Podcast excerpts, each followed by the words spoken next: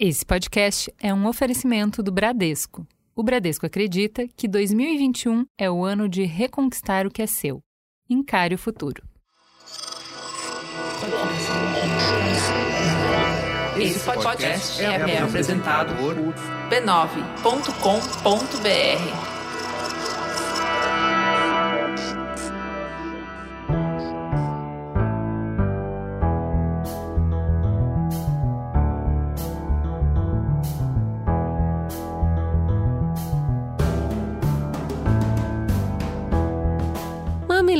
e mamiletes, bem-vindos ao nosso exercício semanal de olhar para o mundo para olhar para si. Eu sou a Cris Bartz. Eu sou a Juva Lauer e esse é o Mamilos, o podcast que faz jornalismo de peito aberto. Vem com a gente que o papo tá um abraço.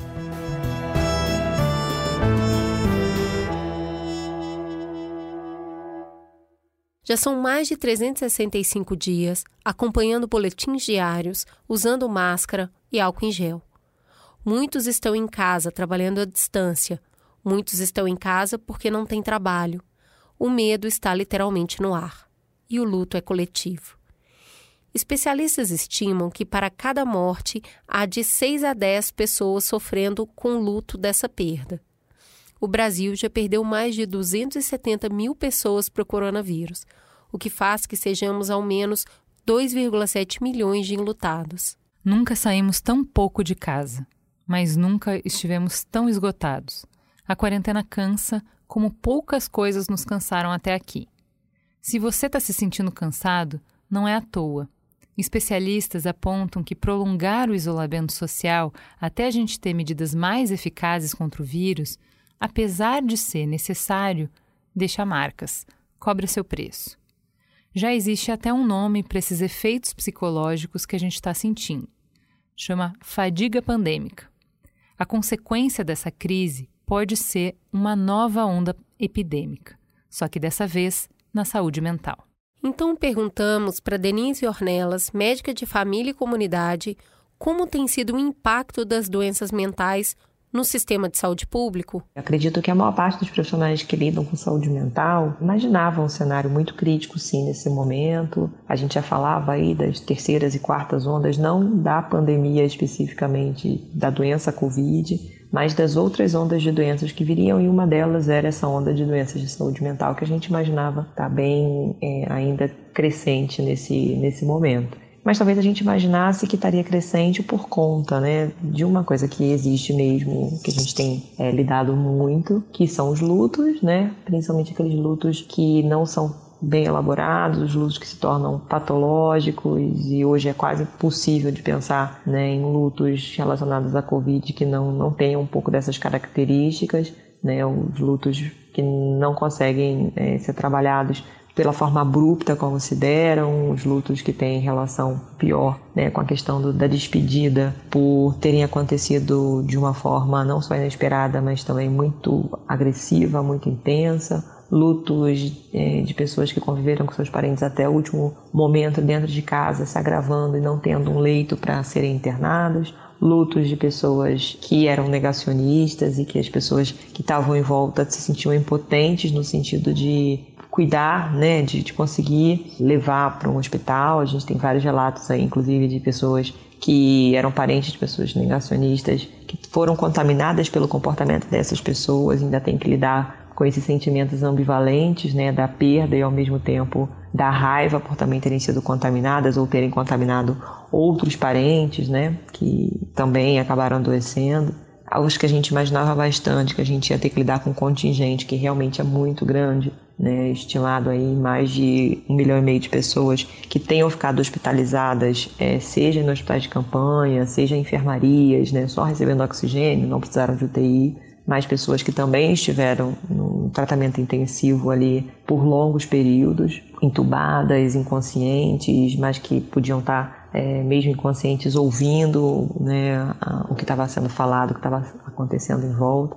E todo esse contingente de pessoas que também teve a Covid, né, estimativas aí apontam 15 milhões de pessoas proximamente que tiveram a doença, em todos os graus, né, leve, moderado, também conviveram com medo né, intenso de piorarem e de se agravarem, não terem leitos. Então, esse contingente de pessoas que realmente adoeceu com a Covid ou que teve um parente muito próximo adoecido por Covid e até mesmo que morreu por Covid, era um contingente de pessoas que a gente já imaginava ter que cuidar, que já é imenso, né? que já é altamente difícil para o sistema de saúde conseguir absorver. Né? E no SUS, ainda mais, dado a escassez de profissionais, de especialistas em saúde mental que a gente tem, a gente tem poucos psiquiatras que atuam no SUS, a gente tem poucos médicos de família e comunidade frente à demanda que a gente teria nas equipes de saúde da família, a gente tem poucos enfermeiros, poucos multiprofissionais envolvidos na, no cuidado em saúde mental, numericamente falando. Eu acho que, em alguma medida, a gente também esperava muitas pessoas aí com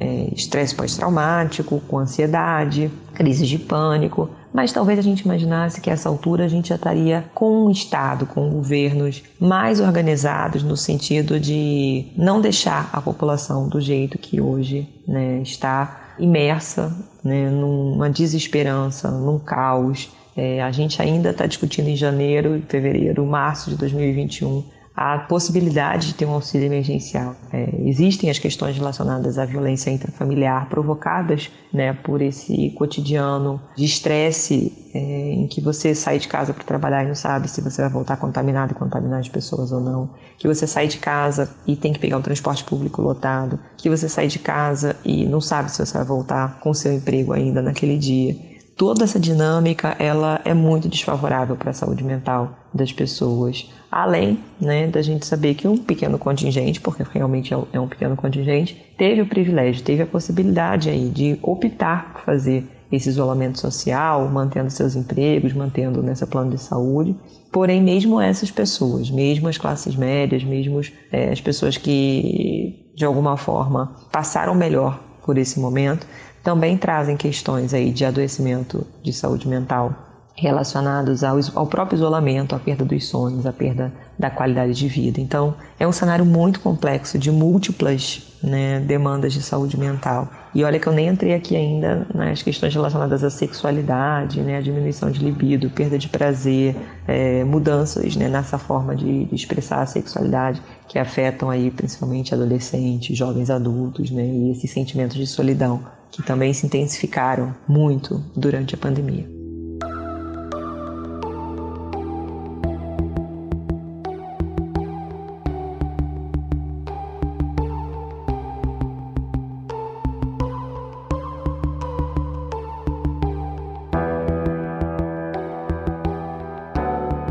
Já era previsto, a gente está vendo nos jornais, mas é diferente trazer para o lado pessoal aterrizar tanta informação, tanta teoria na nossa vida, nos nossos sentimentos. Então a gente vai começar abrindo o nosso coração. Como é que a pandemia bateu para você, Cris Bartz?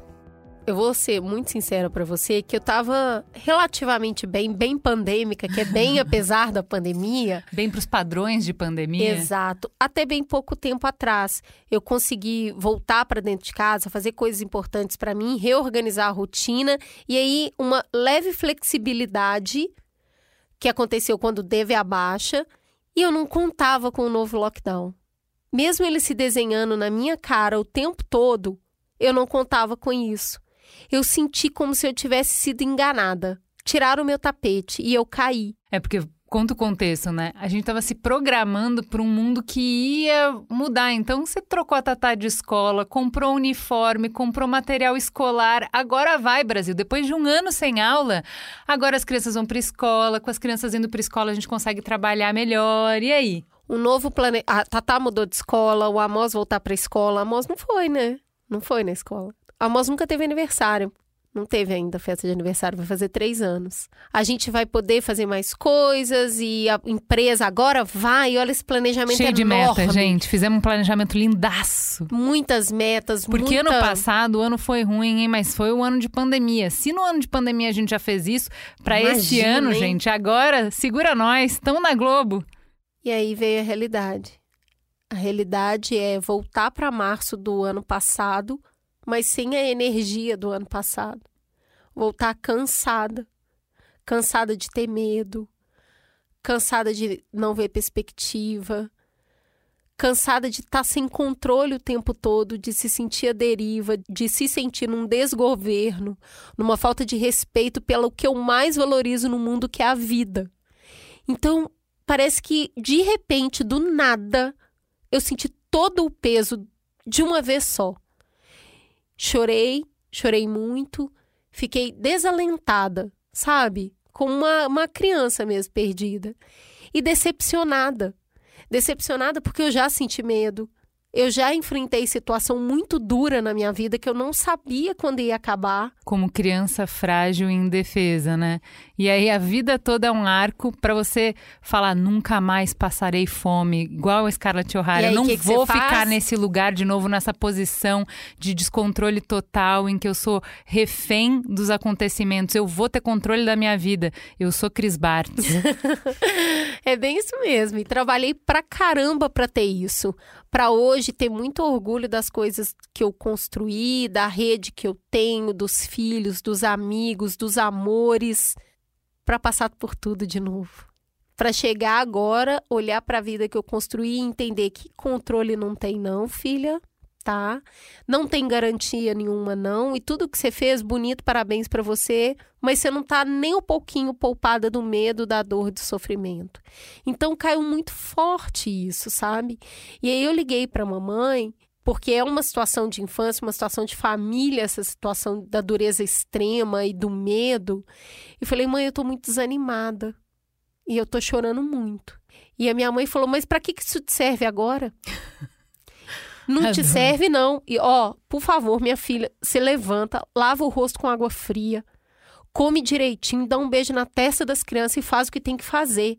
Porque não vai te servir ficar desorientada e ficar nessa tristeza. Chora. Chora porque precisa organizar e precisa lavar, não deixa encardir, mas não chora muito. Não chora muito porque chorar cansa e você tem muita coisa para fazer. Faz, não precisa ser maravilhoso, não precisa ser perfeito, faz o que você dá conta, mas faz.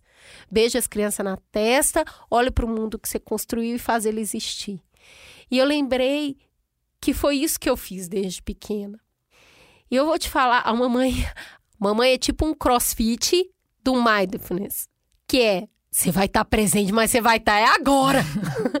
e eu acho que é isso, é um colo e é uma diretriz, sabe? E, e sempre lembrando, bebe água. Bebe muita água, porque a tristeza vai embora no xixi e o medo vai embora no xixi, bebe muita água. E é isso que eu tenho feito: bebido água, esperado, pensado jejuado e tentado manter algumas coisas em mínimo controle. Que isso é uma coisa que eu sempre fiz em tempos de dureza. Tentar manter as coisas minimamente na estrutura que elas existiam para eu ter um mínimo de controle. E isso para mim é cozinhar. Porque cozinhar é uma ficção que eu criei, que se eu fizer a comida e minha família estiver bem alimentada, eu estou cuidando deles eu, eles estão com a saúde em dia, tá todo mundo bem. Então é um controle e uma técnica necessária para eu sentir que está funcionando ainda. Eu cuido das refeições e elas dão trabalho e pedir seria realmente muito mais fácil. Mas é uma mistura de pequeno prazer com pequeno controle, com estar presente, com afeto, que é o ato do cuidar, cuidar do outro e é por isso que para mim é importante trazer hoje um pouquinho para você do homus que eu fiz. A gente troca muita comida, né? As pessoas sabem pouco disso. Mas é um jeito de falar eu me importo com você, eu amo você, eu quero que você esteja bem e é isso que eu tento fazer. Eu olho sim para um dia de cada vez, mas tá puxado, tá difícil. Como é que bateu para você, Ju? Eu, a sua escola, a escola da sua mãe eu fiz PhD, né? Essa escola aí eu conheço para mim, é, eu tenho essas, essas duas maneiras de lidar com a dor, o desespero, a angústia, a incerteza, o não saber, o descontrole que é ou eu vou fazer a Poliana, a moça, né? Vamos olhar pelo lado positivo, gente. A gente vai se redescobrir, a gente vai se aproximar mais das crianças. Eu tô encontrando prazer nas atividades da casa. Ai, gente, olha só, não é ruim, mas também é bom. Mas por outro lado, mais é uma travessia, eu entendo mais de mim mesma e não sei o quê Quando isso não dá conta, eu vou pro outro lado que é, não olha, não olha e trabalha. Trabalha, vamos lá. É o que tem que fazer, agora bebe água, abre a, a janela, faz isso, faz aquilo, faz aquilo outro. E aí, nesse do cotidiano, eu percebia que as coisas não estavam muito bem, que eu não estava conseguindo dormir, mas olha só, nos períodos de insônia eu estava lendo livros. Mas olha só, eu não estava conseguindo também mais assistir nada, mais ler nenhuma notícia, mais assistir nenhum documentário. E aí as coisas foram começando a se agravar para mim. É, esse lugar do não sentir, do não olhar e não lidar com isso, do Scarlett O'Hara, é, não vou pensar nisso agora, porque se eu parar para pensar nisso agora, eu vou ficar triste demais e agora não é hora. Agora é hora de sobreviver, não pensa nisso. Me levou para um lugar de que eu não conseguia falar com as pessoas, eu, eu tinha vontade, né, de conversar com as pessoas, mas nunca chegava esse dia, né? Eu nunca ligava, eu nunca falava. Um cansaço extremo, um cansaço que não parava depois de dormir, um cansaço que é de não ter vontade de fazer nada. Eu fui cada hora parando de fazer alguma coisa. Então, não conseguia fazer exercício, não conseguia encontrar com os amigos, não conseguia ler. Só que eu performo muito bem, né? Eu sou a criança que, quando estava em crise, como é que você sabe que tem problema em casa? A criança vai ficar doente ou ela vai ter problema na escola. E eu, enquanto a casa estava literalmente pegando fogo, eu estava tirando as melhores notas. Então eu continuei trabalhando, então eu continuei fazendo a comida das crianças, então eu continuei dando conta da casa. Muito difícil de ver que alguma coisa não está bem, né? É, e aí um médico me receitou entre vários medicamentos por conta de um tratamento que não tem nada a ver com isso, um antidepressivo. E aí quando o antidepressivo entrou, eu consegui ver o tamanho do buraco que eu tava, porque daí eu voltei ao normal. Quando eu peguei o pezinho de uma ajuda, de um algo que não estava ali, que eu nem sabia que existia, eu nunca tinha tomado, não tinha noção de como era. Assim, o antidepressivo não me pegou no colo e me levou no parque, mas a partir do antidepressivo, eu consegui voltar a fazer exercício. E eu consegui voltar a comer e a conseguir voltar a dormir e conseguia voltar a me sentir eu mesma de novo. E aí consegui sentir os meus sentimentos. E aí, para poder tomar pé da minha vida e reorganizar ela de uma outra maneira. Então, é, eu acho que para mim é muito difícil falar que não tá bem. E eu via muitas pessoas é, falando na, nas redes sociais, né, que tô sofrendo, que tá horrível, que eu não tenho vontade de fazer nada. Eu falava, não, mas então eu tô bem, né? Perto desse contexto, tá todo mundo sem conseguir fazer nada, eu tô dando conta de tudo, então eu tô bem, né?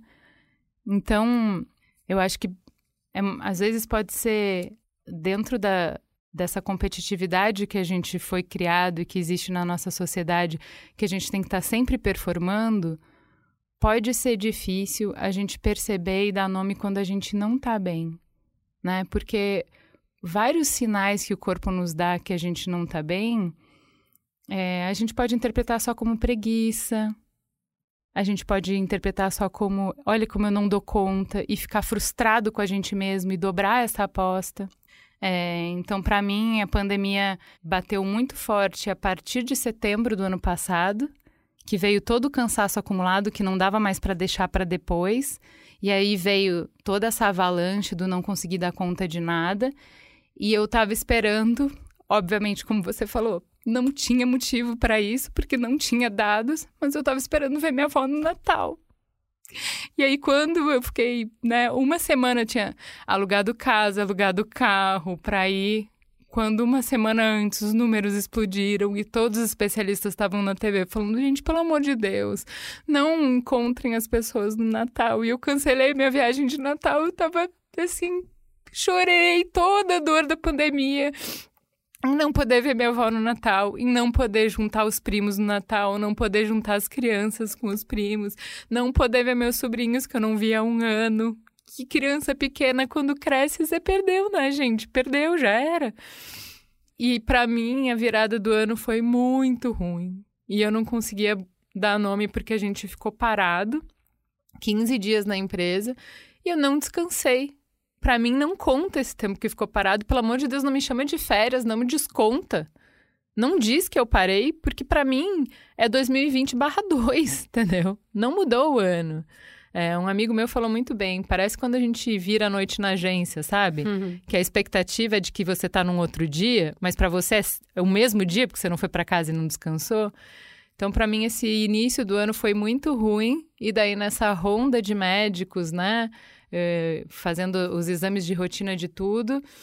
É, eu comecei esse cuidado por mim e pelas crianças e dei a feliz sorte de ter começado um medicamento que me ajudou muito e eu tô em outro lugar agora. É, eu compartilho com vocês isso, pelo amor de Deus, né? A gente tem um programa sobre medicalização da vida, pelo amor de Deus, não é uma pílula que vai resolver tudo. Eu faço terapia há dois anos. É, mas é importante que a gente saiba que a gente não precisa dar conta de tudo sozinho sempre e de que não é seu fracasso se você não tá dando conta, entendeu? Eu queria ter sabido que eu tinha, podia ter ajuda antes, entendeu? Eu não queria ter passado o que eu passei ano passado. Eu podia, não, assim, eu continuo tendo que ter força de vontade tomando a pílula, gente, pelo amor de Deus, entendeu?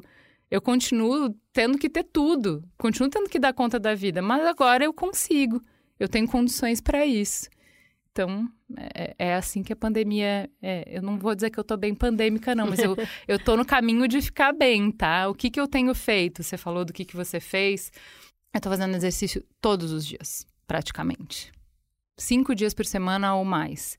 Então, ou eu tô caminhando na rua de máscara, antes, quando os parques estavam abertos, eu estava alugando bike e andando de bike uma hora. Fazer exercício ao ar livre, ver o céu, ver as folhas balançando, é, ver as pessoas passando, é, me perder na cidade, então não caminhar com um trajeto ouvir música, tudo isso, acordar o meu corpo, né? Me sentir é, conectada com o meu corpo, tudo isso também está me ajudando a viver os meus dias melhor e, e a ter mais energia para enfrentar todo esse balde de desgraceira que a gente tem que enfrentar todos os dias.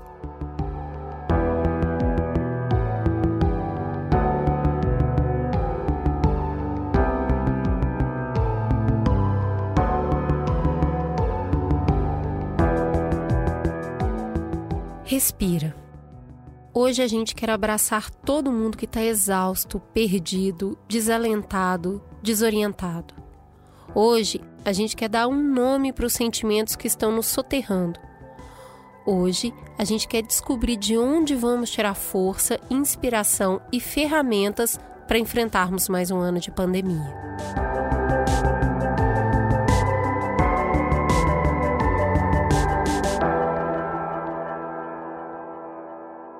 Para falar de temas tão sensíveis e íntimos, a gente recrutou duas pessoas muito especiais, que são a nossa rede de afeto, a nossa rede de proteção, que nos inspiram e nos acolhem.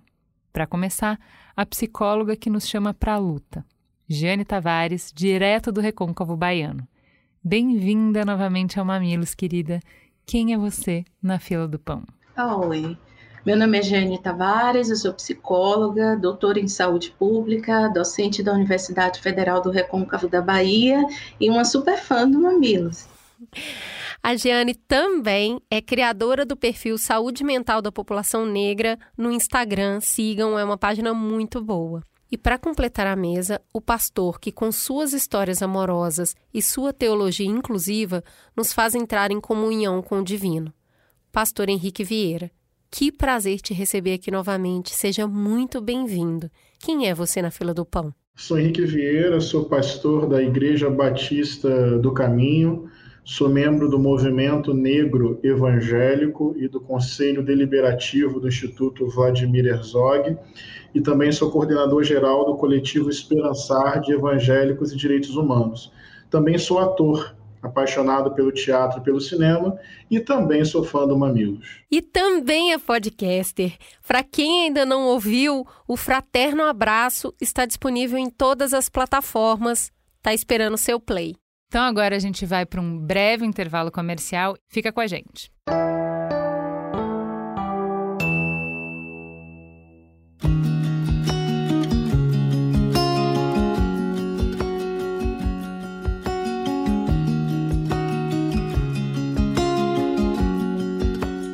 Ju, sabia que existe um exame para descobrir se você tem ou não predisposição para várias doenças hereditárias, tipo câncer e doenças cardíacas?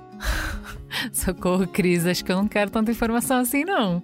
Já pensou? Se vem notícia ruim no resultado, você tá lá vivendo a vida de boa e, e vai procurar sana para se coçar?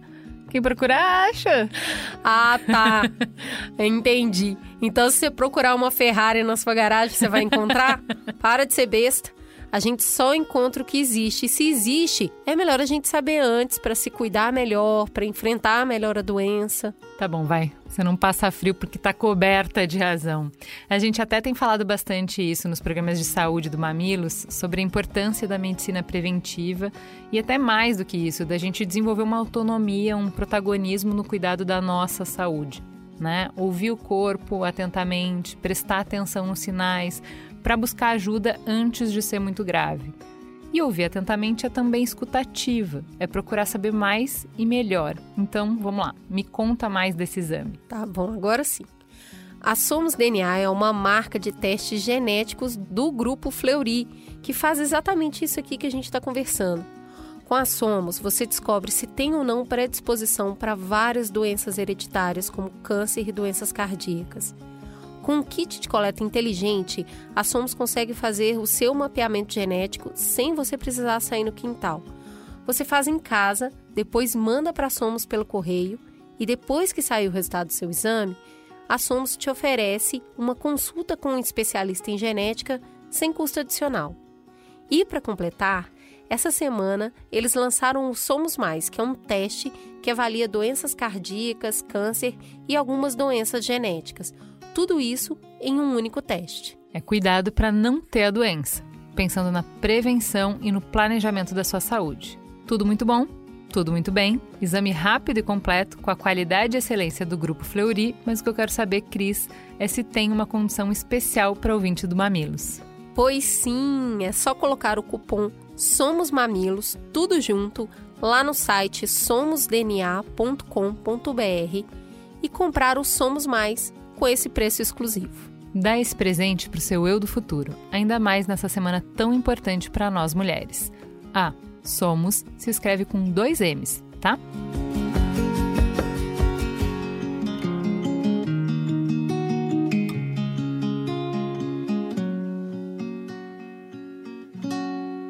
Desde o início da pandemia, lá em março do ano passado, a gente já falava, como a própria Denise Ornelas trouxe, dessa próxima onda que ia vir. Então a gente sabia, era previsto, era esperado que a gente ia ter um impacto muito grande na saúde mental das pessoas. Como que vocês têm visto isso na prática de vocês? Na igreja, na comunidade que vocês atendem, nos pacientes, nos alunos, como que tá? Olha, gente, um momento muito difícil, muito delicado.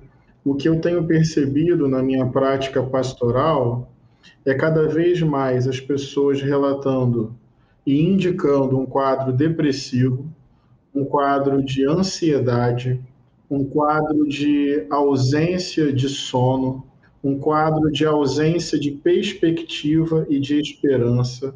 Então, tenho visto aí um certo cansaço. Então, é, tem a dimensão biológica do vírus, o medo de ficar doente, o medo de morrer, o medo que algumas que pessoas próximas morram, a tristeza com relação ao número de mortes no Brasil, mas me chama a atenção que tem aí uma, uma desesperança que aparece em função do contexto político, econômico e social do país. A, a lentidão na vacinação, a falta de cuidado, de empatia, de solidariedade de alguns governantes. Então, eu percebo, gente, que tem aí medo, melancolia, depressão e uma certa ansiedade e um cansaço diante do quadro político, econômico e social do nosso país. Por enquanto, assim, algumas pessoas têm chegado com esse nível de desencantamento com a vida. Bom, é, realmente a gente tem é, no, na parte clínica observado as mesmas reações, né, que o pastor Henrique citou,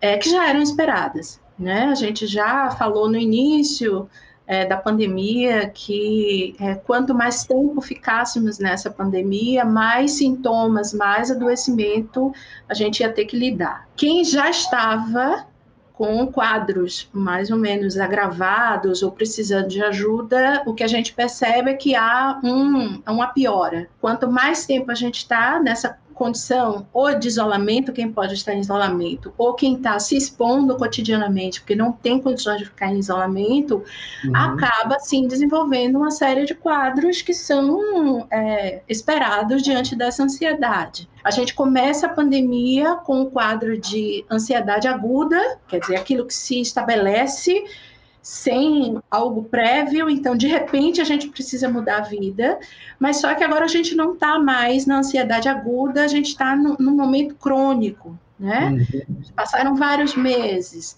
Então aí começa a se desenvolver transtornos de ansiedade. E é interessante a gente pensar que é, a gente fazer uma diferença entre medo e ansiedade. Então, o medo ele está relacionado a algo efetivo. Eu estou andando na rua, eu ouço uma buzina e isso me assusta. Então, são, são coisas que eu consigo identificar é, o que está me assustando, o que está me deixando em alerta.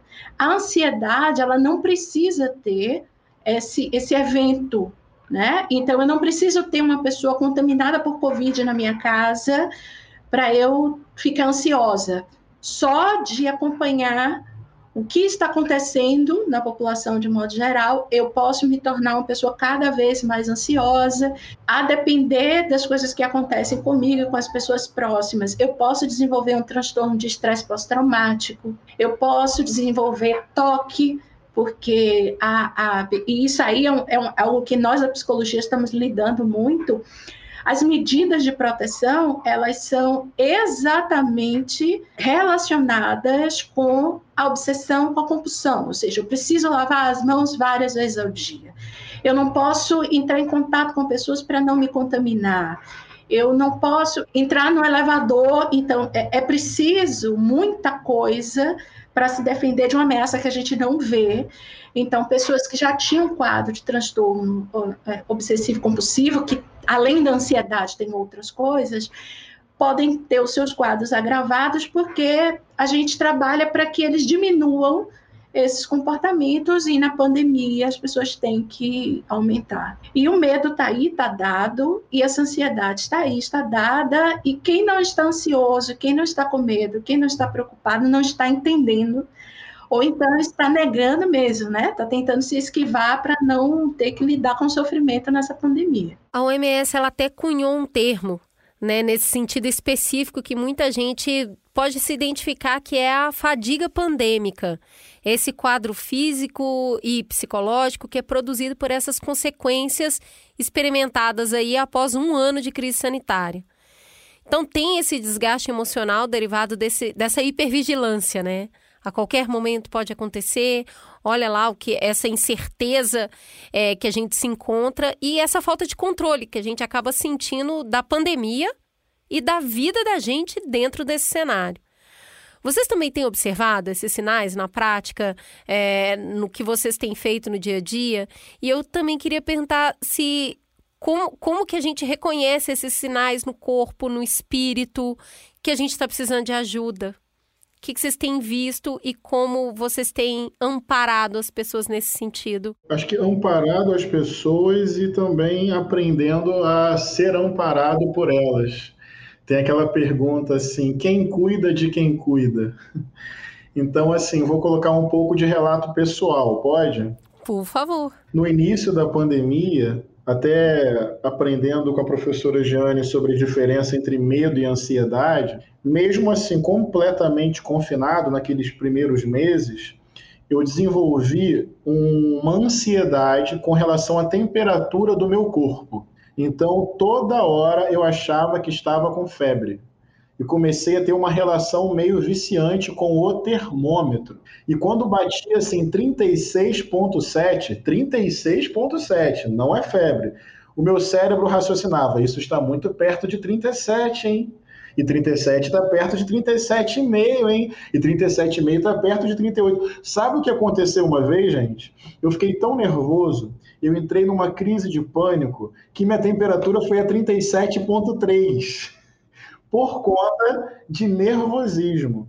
Quando eu percebi, daí respondendo você, Cris, quando eu percebi que isso estava fora do meu controle foi quando eu identifiquei a necessidade de pedir ajuda.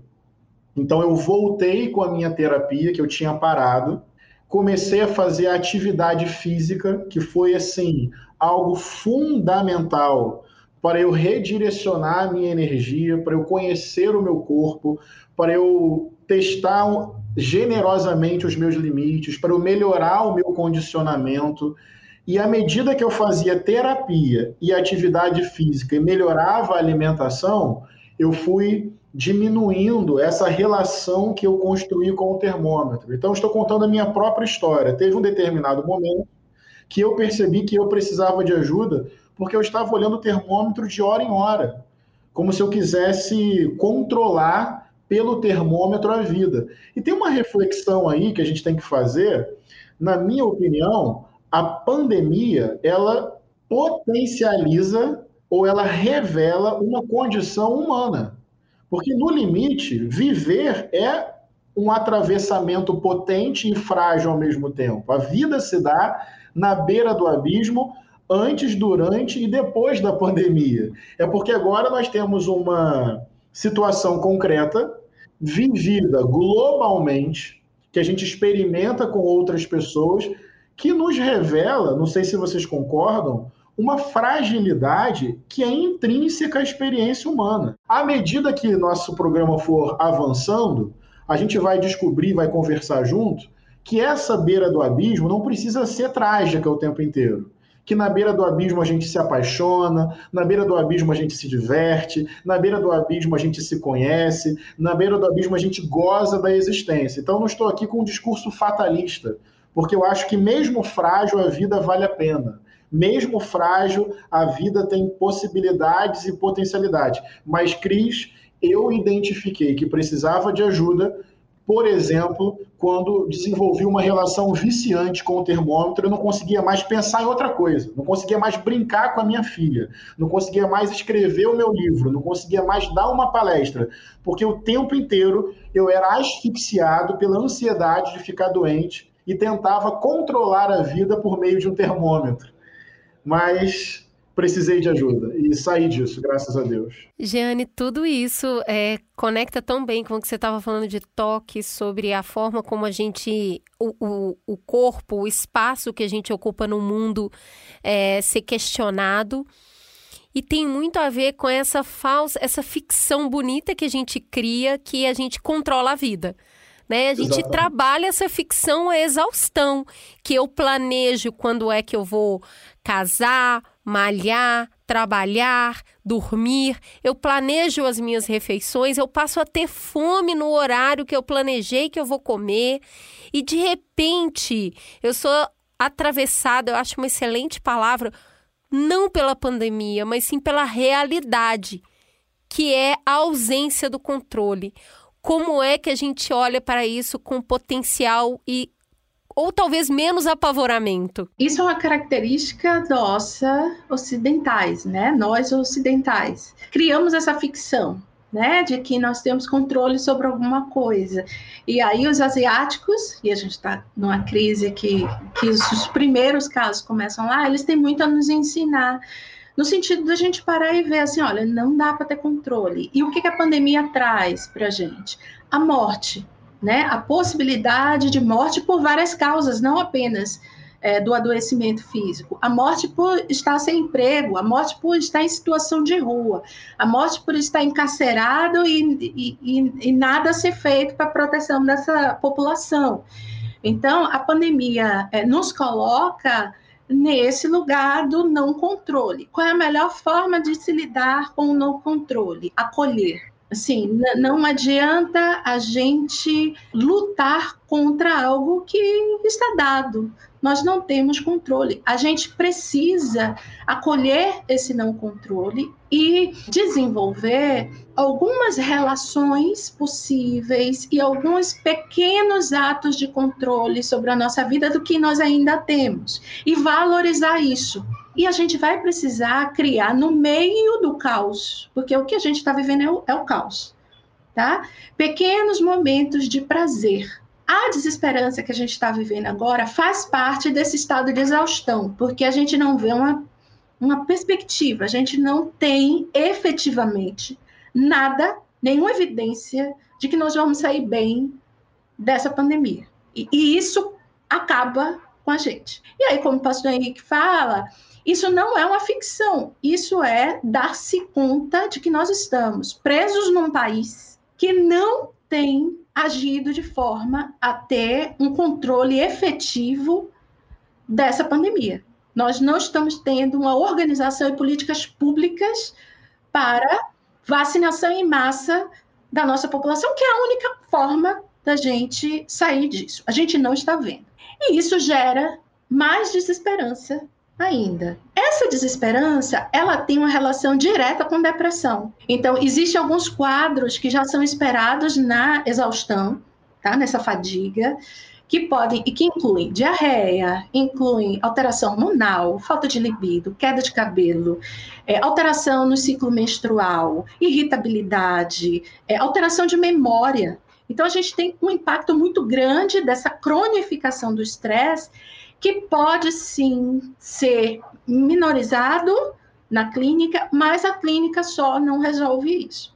Para além da clínica, nós precisamos dar vazão a esse sofrimento, buscando, eu já disse, esses pequenos lugares de prazer, mas também entrando na discussão política e social. Por quê? Porque só pela discussão política hoje que a gente consegue a alteração daquilo que efetivamente está criando a desesperança. Não adianta uma pessoa vir para o meu consultório eu diminuir os níveis de ansiedade, porque a gente consegue fazer isso com respiração, com exercício, com mudança na alimentação.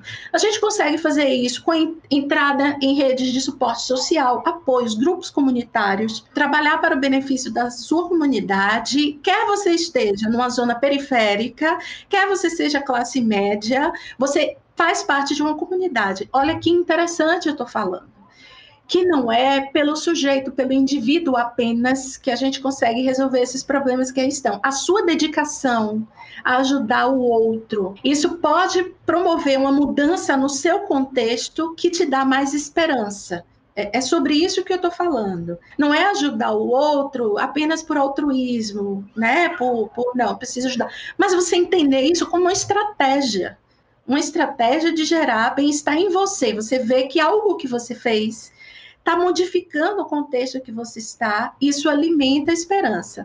Então, o ansiolítico é importante, o antidepressivo é importante, em casos específicos, a terapia é importante, em muitos casos, na grande maioria dos casos, mas a solução não está no indivíduo, está na sociedade. Nesse momento, essa pandemia, ela fala de políticas públicas. E, é, e esse debate tem que ir para a clínica, tem que ir para a igreja, tem que ir para o apoio comunitário, tem que ir para a escola. O que, que nós, enquanto população, estamos fazendo para gerar esperança de sair dessa situação? E a única saída é vacinação em massa. Não existe outra possibilidade. Vou voltar rapidinho no, no, que a professora falou sobre descobrir pequenos prazeres, pequenos controles. É, a atividade física, falando aqui de um relato pessoal, o termômetro, na verdade, era mais do que a medição da minha temperatura. O termômetro eu descobri que ele era, essa, ele era uma metáfora do meu desejo de controlar a vida, de supervisionar todas as variáveis da vida.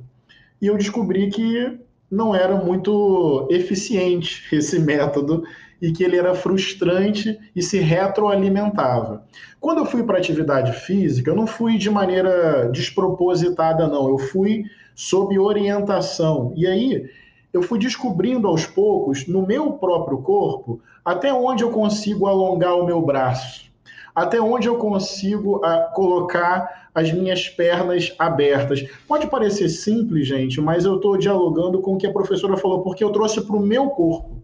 Então, sentir que eu estava alongando melhor o braço era um pequeno prazer de autoconhecimento e de evolução. Sentir que aos poucos eu estava fazendo uma série de exercícios com mais tranquilidade, então eu estava melhorando a minha capacidade cardiorrespiratória, ou seja, não era mais fora de mim, tentando controlar coisas incontroláveis. Era lidando com o meu próprio corpo e descobrindo pequenos prazeres é, é, da vida e pequenas possibilidades de produção de saúde. Giane, eu queria puxar um fio do que você está falando e já vou te passar, é, Pastor Henrique, porque acho que você tem muito para contribuir com isso que é assim, a gente pediu para as pessoas compartilharem com a gente quais foram as estratégias delas para manter um pouco de sanidade nesse ano tão louco.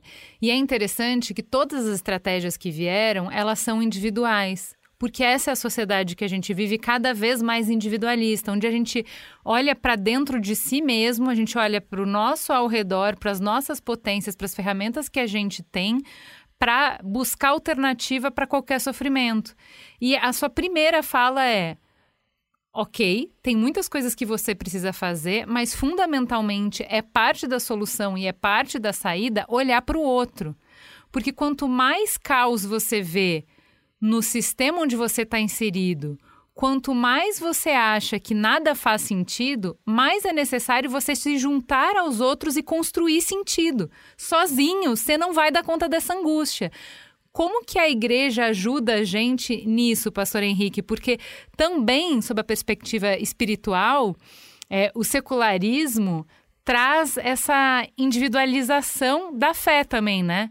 É uma fé customizada para você uhum. versus eu ir para uma congregação e eu ter uma comunidade em que a gente compartilha a fé, a gente compartilha rituais, e aí eu tenho que pagar o pedágio de uma série de, de, de dificuldades que é o pedágio que a gente paga para viver numa comunidade.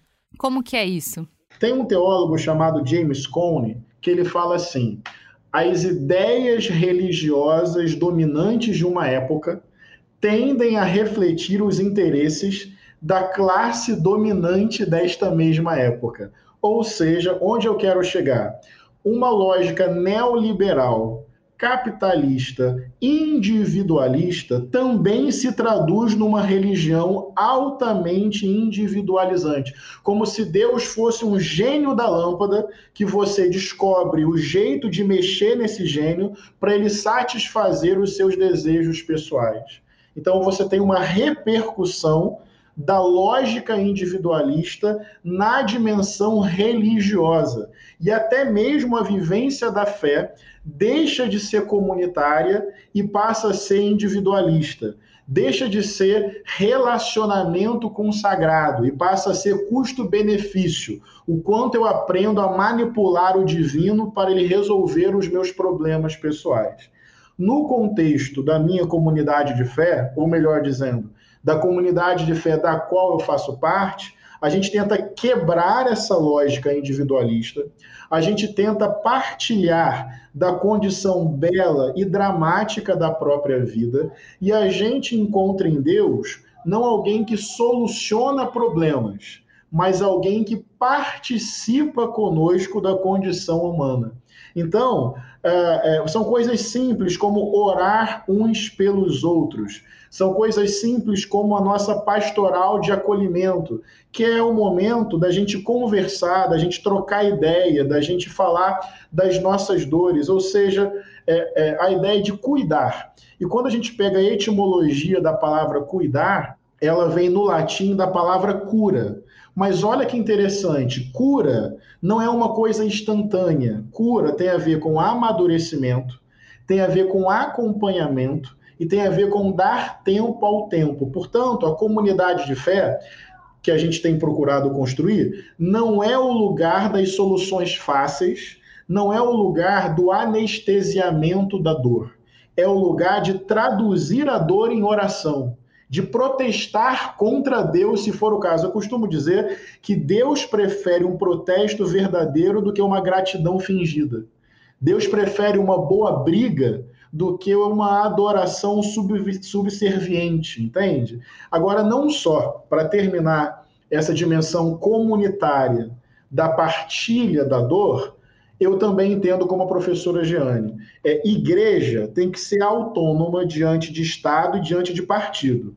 Mas ela não pode ser neutra diante da sociedade das injustiças historicamente produzidas. Não sei se eu estou me fazendo entender. Cabe à igreja o engajamento político com a vida. Então, a nossa igreja tem pautado defesa da democracia, a nossa igreja tem pautado defesa de vacinação ampla, a nossa igreja tem pautado defesa de renda emergencial para o povo não morrer de fome e poder fazer o distanciamento social.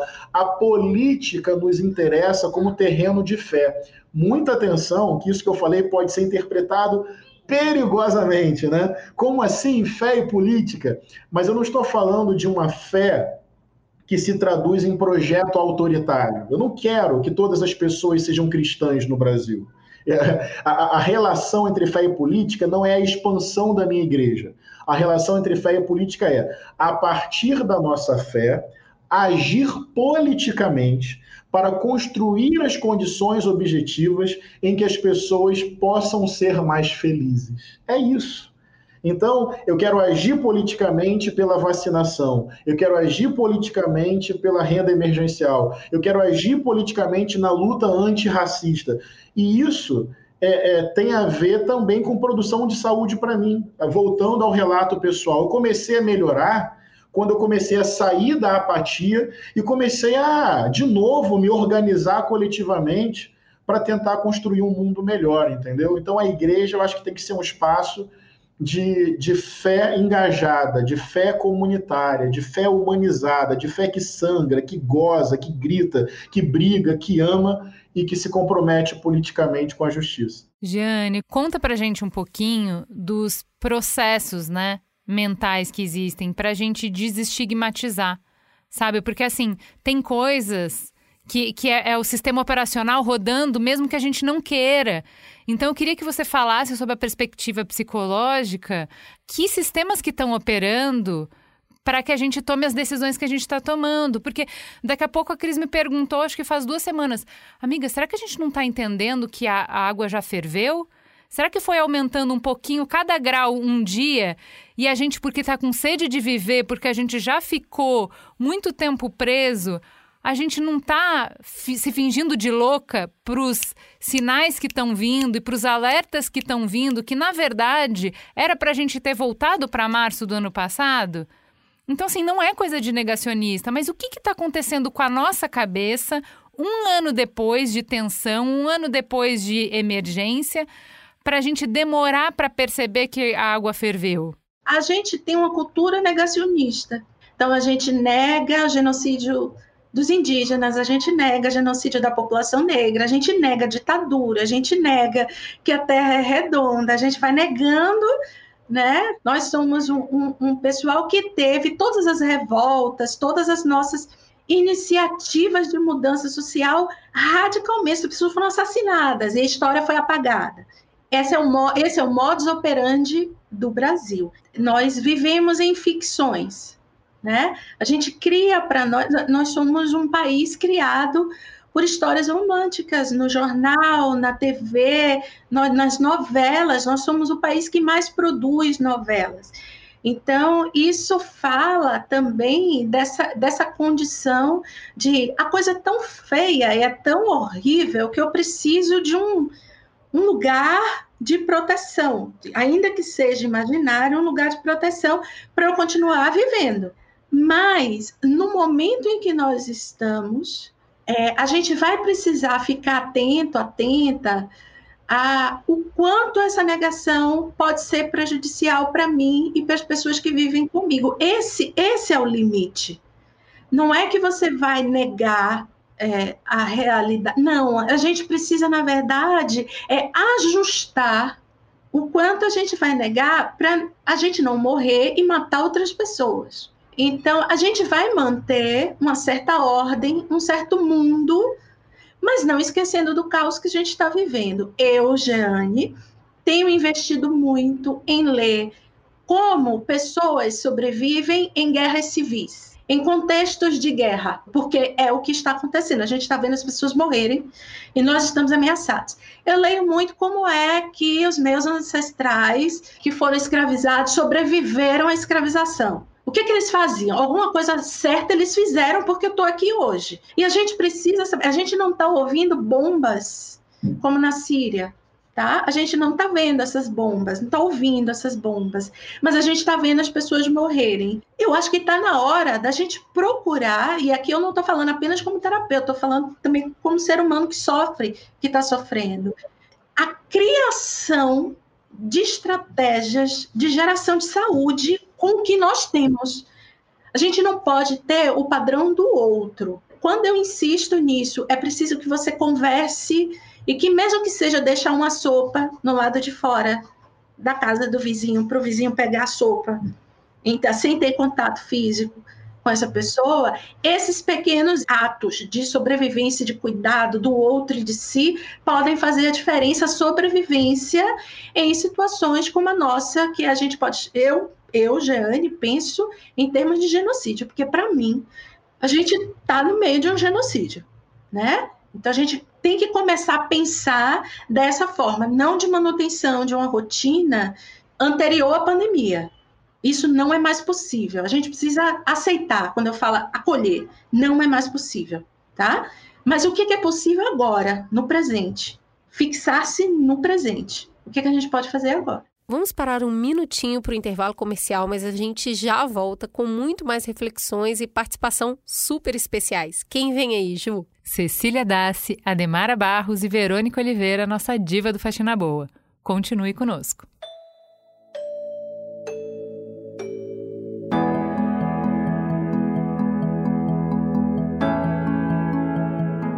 A gente quer falar com você com seus chefes, com toda a sua empresa. 2020 foi um ano muito difícil para todos nós e exigiu grandes transformações. Por aqui, as nossas conversas sempre foram presenciais, olho no olho, seja aqui no estúdio do Mamilos, na gravação dos programas ou nos eventos corporativos. Mas aí, a gente teve que se reinventar para continuar na missão de construir pontes. A gente então se debruçou sobre esse novo cenário e desenvolveu conteúdos e técnicas para a gente estar juntos mesmo à distância.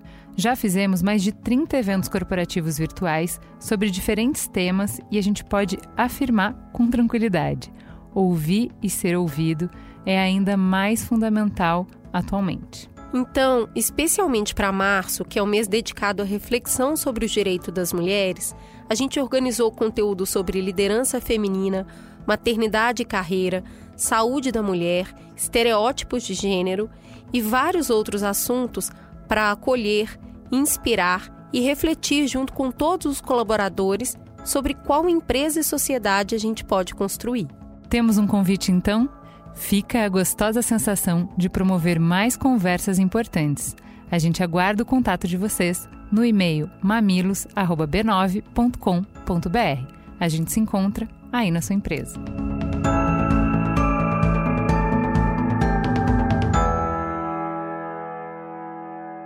Voltamos então para o último bloco. Tudo que a gente está falando é sobre movimento, né? Eu acho isso muito bonito porque o, o, contrário do movimento é justamente a ausência da vitalidade, é o ficar parado esperando o que vai acontecer. É um sentimento que eu tenho visto muito hoje, porque as pessoas, eu acho que virou muito lugar comum virar e falar: a gente se vê quando tudo isso passar. A gente faz isso quando tudo isso passar. Aí nós vamos quando tudo isso passar. Então, eu, eu tenho criado uma percepção de adiamento de sonho que acaba me levando para um lugar de mais ansiedade. É óbvio que eu quero que acabe logo, mas me parece que a gente está colocando em num lugar suspenso de maneira indeterminada o meu desejo de ser feliz e de congregar. E eu queria perguntar Sim. um pouquinho sobre isso é, se não está na hora da gente parar de falar quando a pandemia acabar e trazer mais movimento para esse lugar para gerar mais congregação e gerar mais esperança. É, na verdade, acho que tem uma pergunta que é assim: é, como chorar a dor do mundo por encontrar na dor do mundo o nosso próprio mundo de dor, sem viver a vida inteira chorando? Acho que essa é a pergunta que se coloca.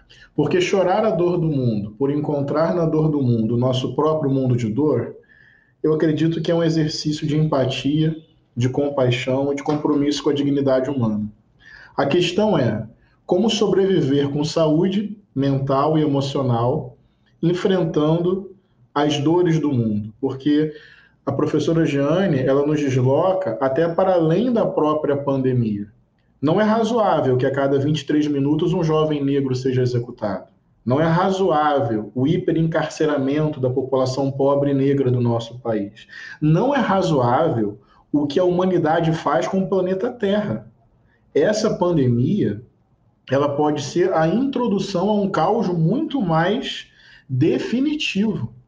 Então, como ter consciência não só da pandemia, ter consciência das injustiças, agir para transformá-las e salvar o próprio coração. Eu estava lembrando que eu visitei um campo de concentração na Alemanha, o campo de Auschwitz, em 2011.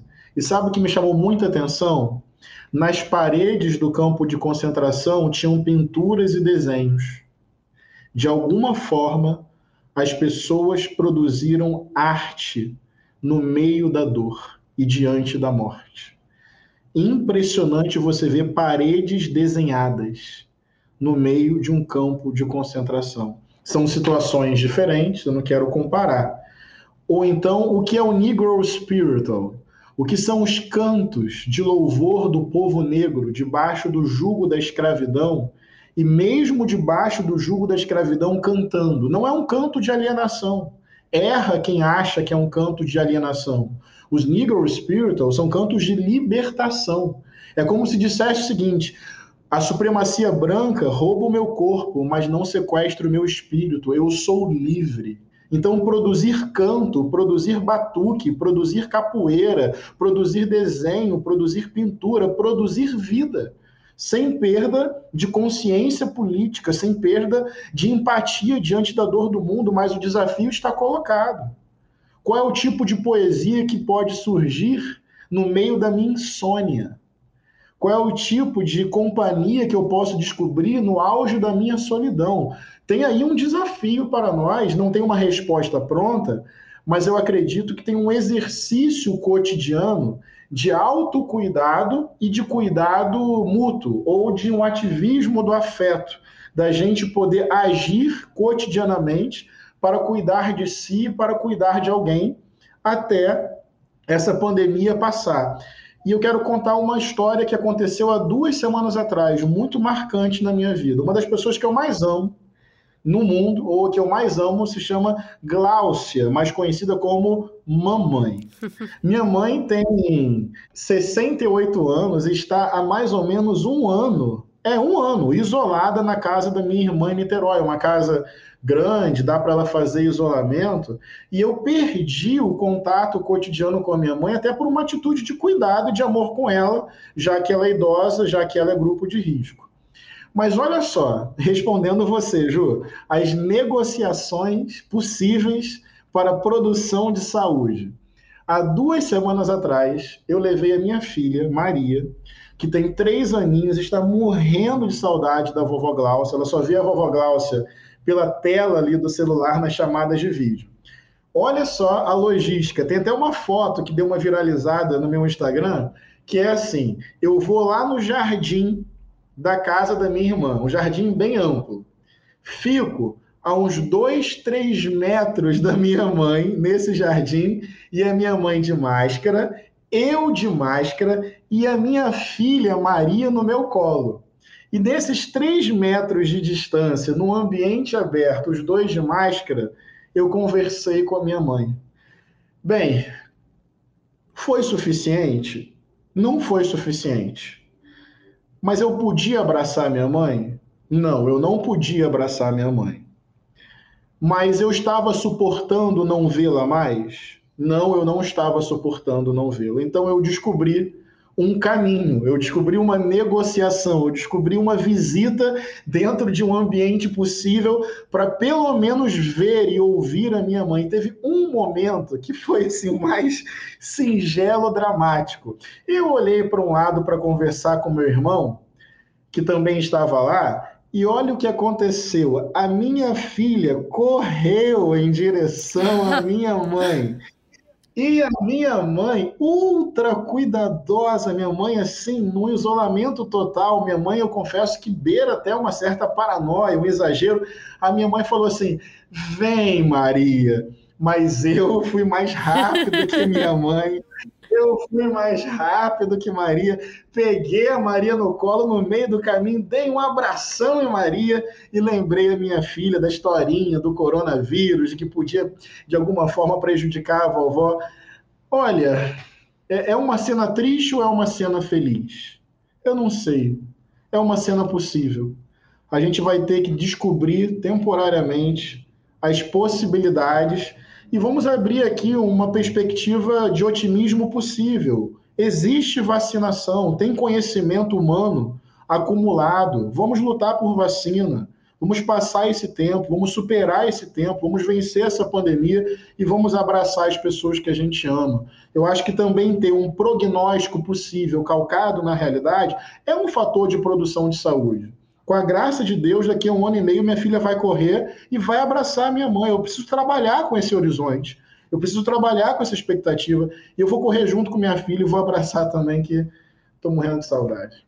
Eu acho isso tão bonito porque o tempo vai passar, esse reencontro vai acontecer com tudo que ele merece, mas ficou, vai ficar guardado na cabeça sua e de Maria a singeleza do que aconteceu nesse momento. E aí o que me remete a não é o que você quer, é o que é possível. E aí é um é retorno forçado a uma humildade, a humildade do que é possível, sabe? Junto com com o desejo presente realizado dentro do que é pequeno.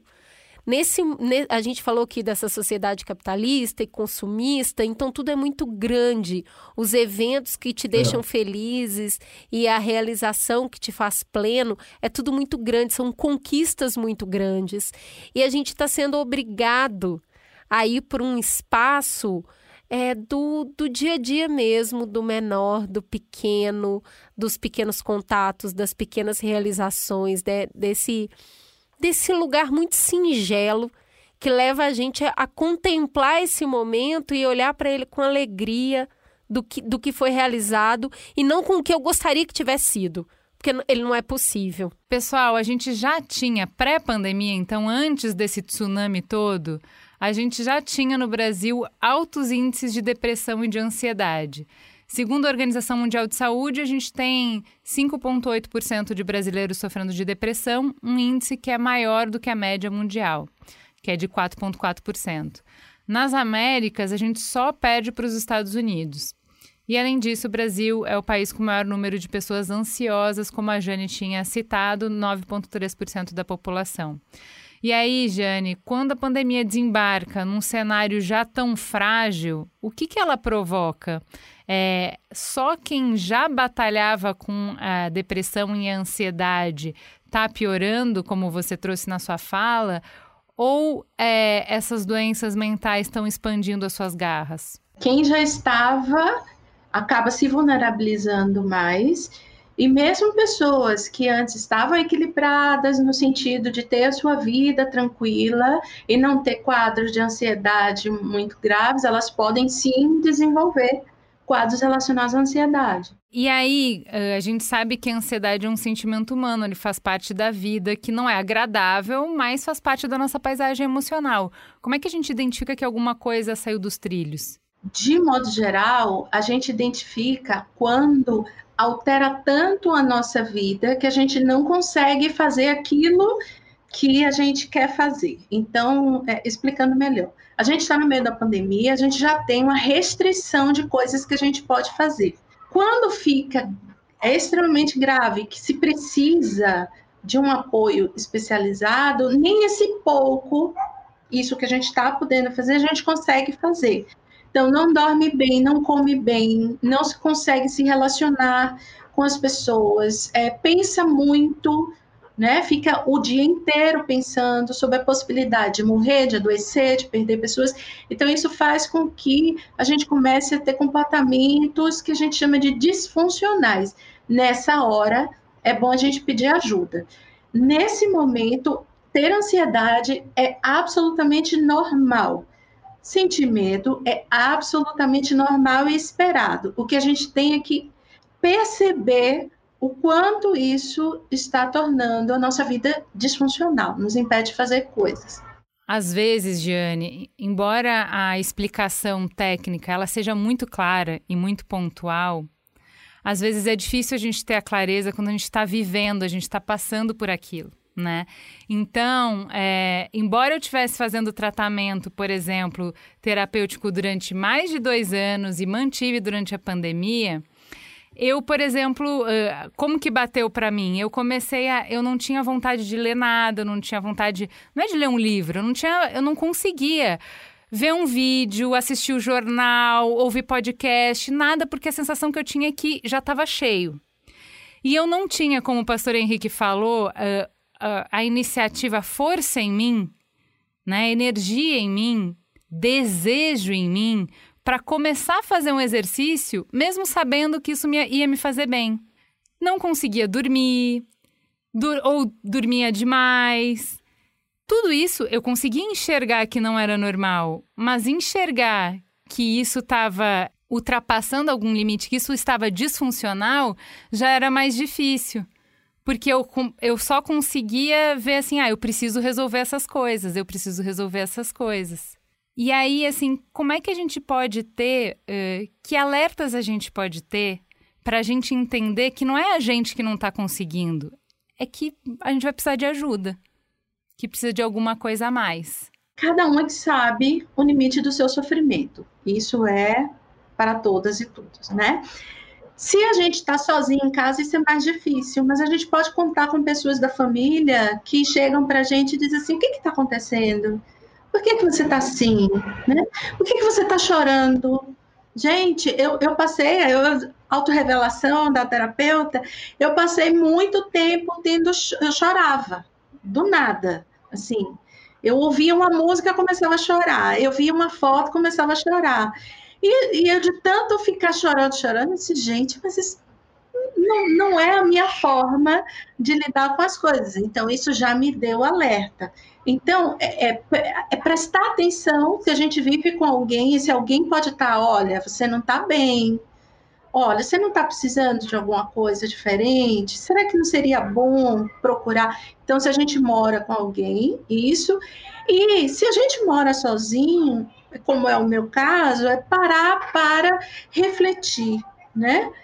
Antes da pandemia, eu tinha esse comportamento, eu já agia assim. Se eu já agia assim, eu posso pensar, não, eu já estava assim, eu já não estava bem.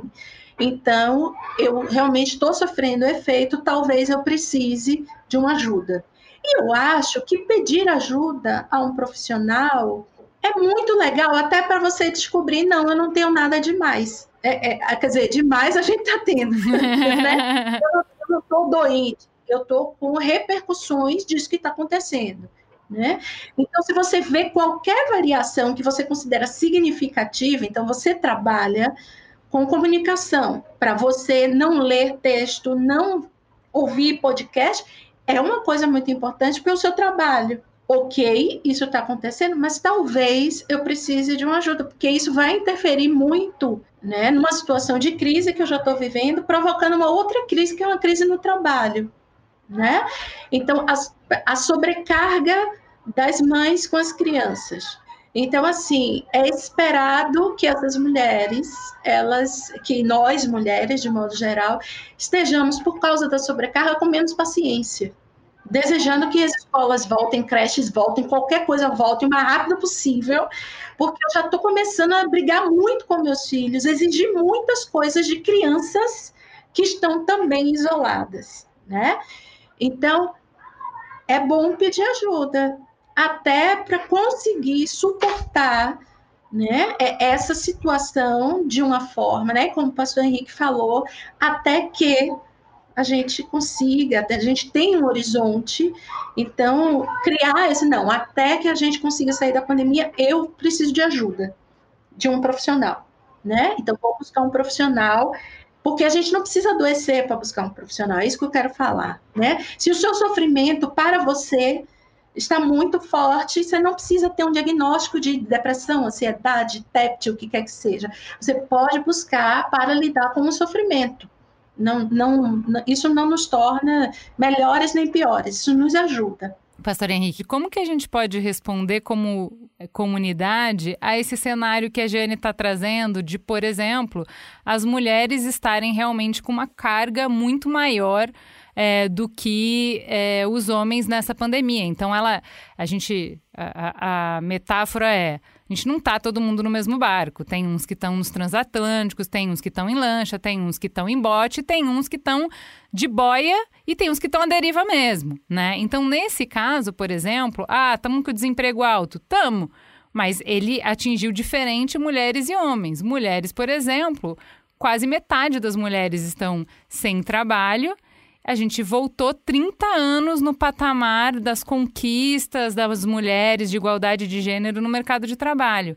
Sabendo que as mulheres estão em casa, dando conta de triplas jornadas, estão muito mais estressadas, as doenças mentais em mulheres estão aumentando muito mais, o que, que a gente, como comunidade, pode fazer para se ajudar?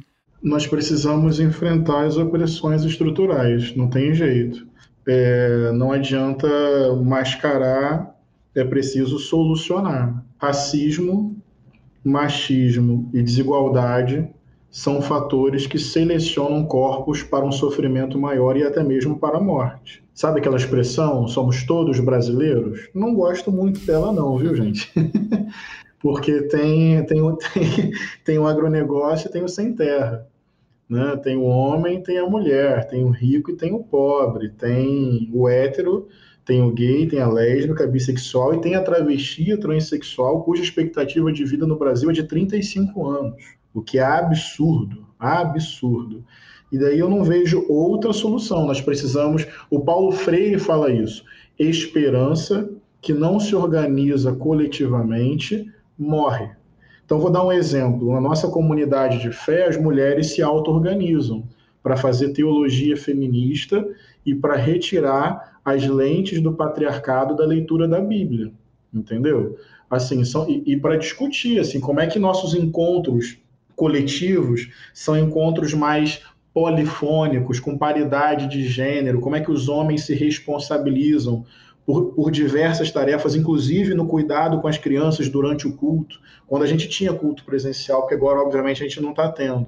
Mas respondendo a sua pergunta, eu acho que é reconhecer o problema, e combater coletivamente o problema para a gente poder solucioná-lo. Tem um conceito que eu gosto muito, que é o conceito de equidade.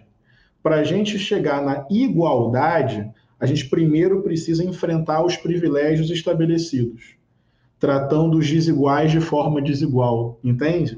É porque não adianta a igualdade ser formal se ela não é na prática. Então a gente precisa de medidas reparadoras para produzir uma verdadeira igualdade. Eu acho que esse é o caminho. Gente, eu tenho muito mais para perguntar para vocês. A gente nem conseguiu tocar no sofrimento das crianças, a gente não conseguiu tocar nesse sofrimento das mulheres da maneira que a gente gostaria. Essa pauta ela é inesgotável, assim, e, e eu acho que. Ah, entendi, entendi. Vem mais um convite, tá bom.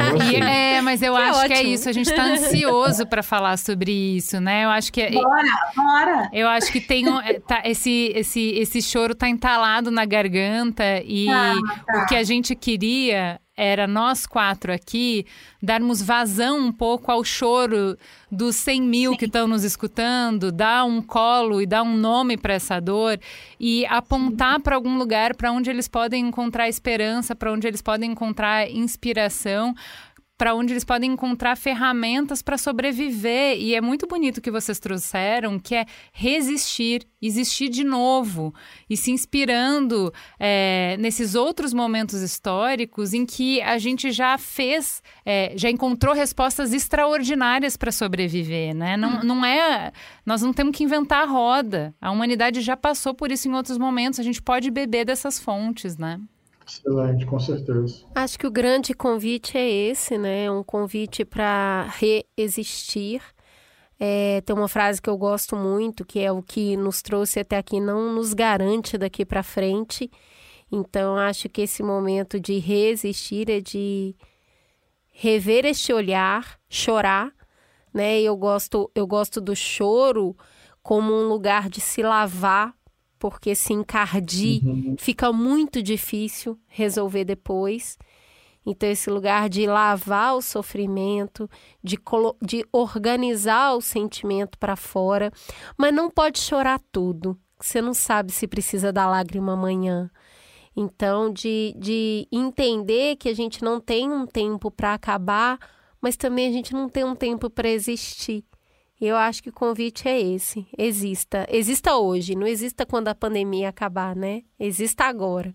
E muito obrigada pela existência de vocês dois. Vocês são muito lindos. Obrigada, viu, gente? Foi um prazer ah, tê-los novamente. Uma alegria estar com vocês. Foi um prazer enorme, muito obrigado. Um abraço no coração de cada pessoa que está nos ouvindo que Deus possa consolar, fortalecer a comunhão, a comunidade, a rede de afeto, o cuidado mútuo. Ninguém está sozinho, né? A gente tem aí uma, uma energia de afeto e Jesus disse: Felizes os que choram, porque serão consolados.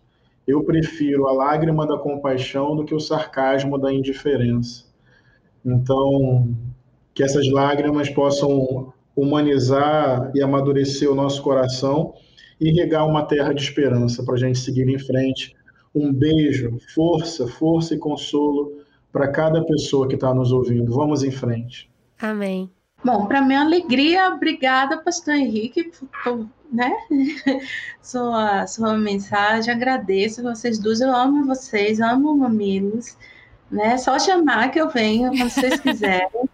E eu acho que é importante isso mesmo, já que a gente está falando da Bíblia, né? A cada dia baixa o seu mal. Você é, é estar no presente, viver o presente, viver um futuro próximo, não, não ficar tentando é, construir uma vida fantasiosa. A gente não sabe o que vem por aí. Aceitar essa incontrolabilidade da vida que já era antes, tá? A gente só está se dando conta né? Isso. E trabalhar em sociedade. Não, não há outro caminho senão, se não for a gente se juntar para resolver esses problemas, ainda que seja num momento de isolamento. Obrigada, gente. Beijo.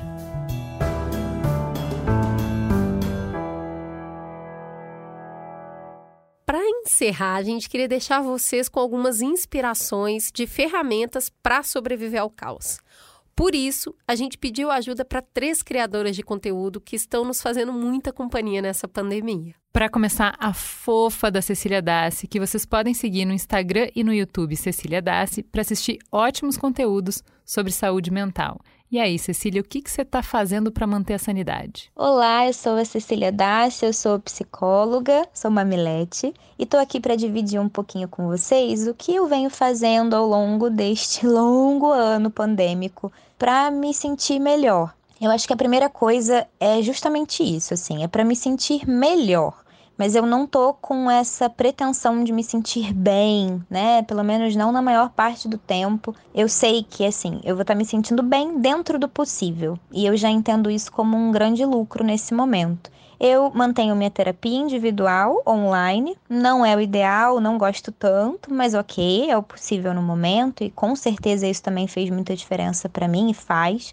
Outra coisa que me ajudou muito foi que eu consegui estabelecer uma rotina de atividades físicas. Eu não tinha antes da pandemia. Eu comecei a tentar construir essa rotina no início da pandemia, porque eu percebi que ia ser importante para mim, né? Saúde física, mental.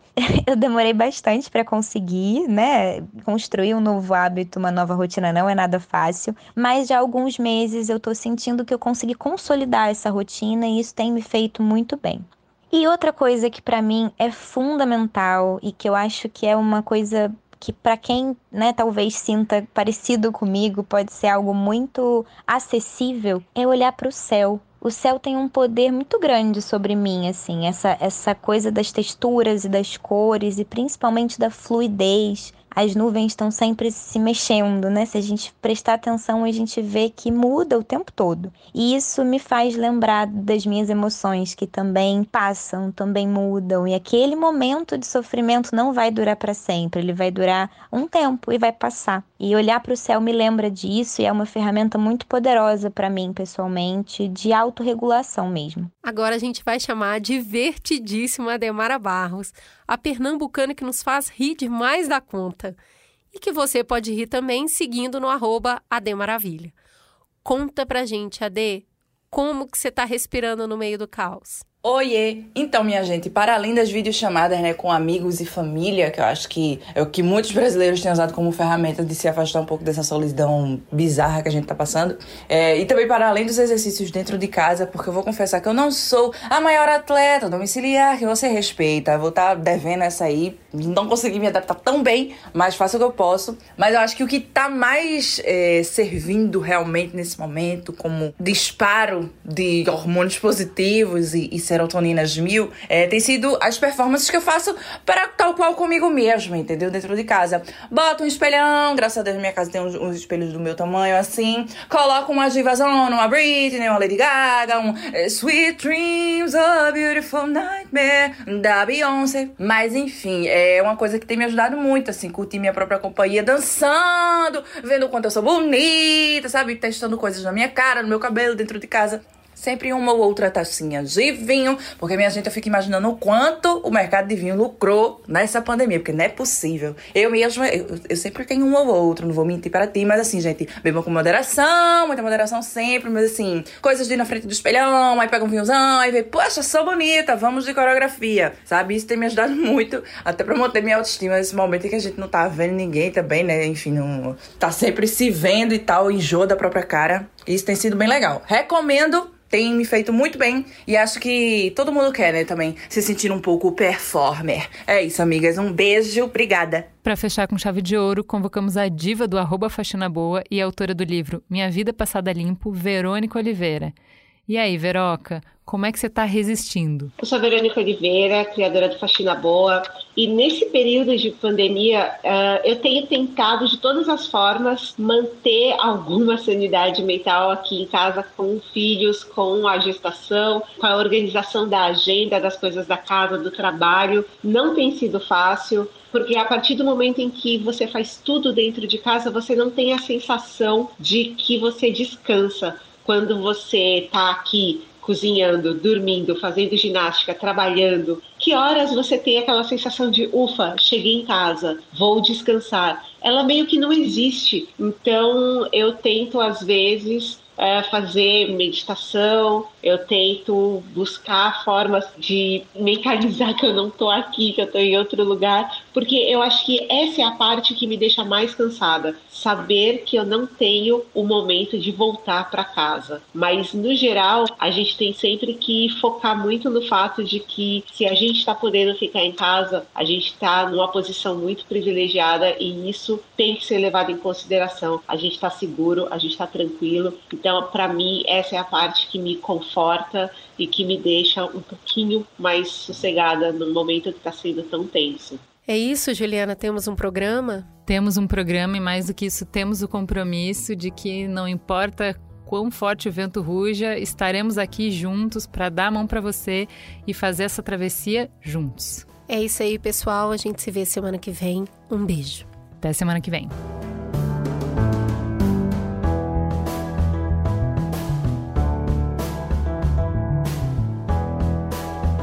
Mamilos é uma produção do B9. Eu sou a Cris Bartz e apresento esse programa junto com Juva Lauer. Para ouvir todos os episódios, assina aqui o nosso feed ou acesse mamilos.b9.com.br. Quem coordenou essa produção foi a Beatriz Souza, com pesquisa de pauta realizada por Iago Vinícius e Jaqueline Costa.